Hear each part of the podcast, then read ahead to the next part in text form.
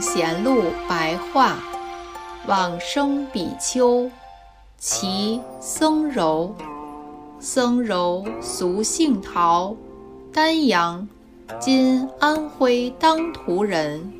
年少就有离尘出世的志向，出家后为弘称法师的弟子，严格持守戒律威仪。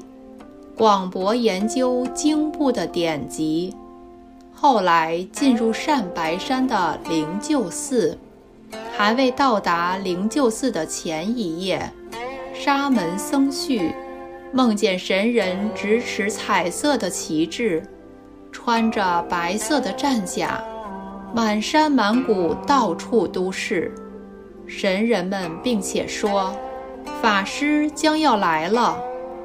第二天，僧柔果然来到。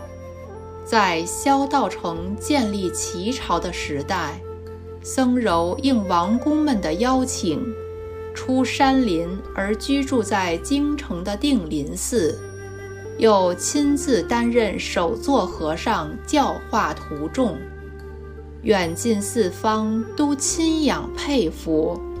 僧柔平日誓愿往生极乐净土，每到了傍晚，日轮悬挂在西方的时候，则端正容色，摄心合掌，意念西方阿弥陀佛。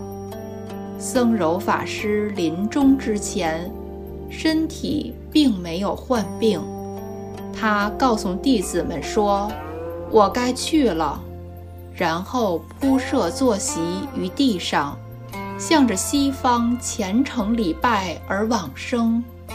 此时，室内室外都闻到奇妙的异香。时年六十四岁，出自《高僧传》。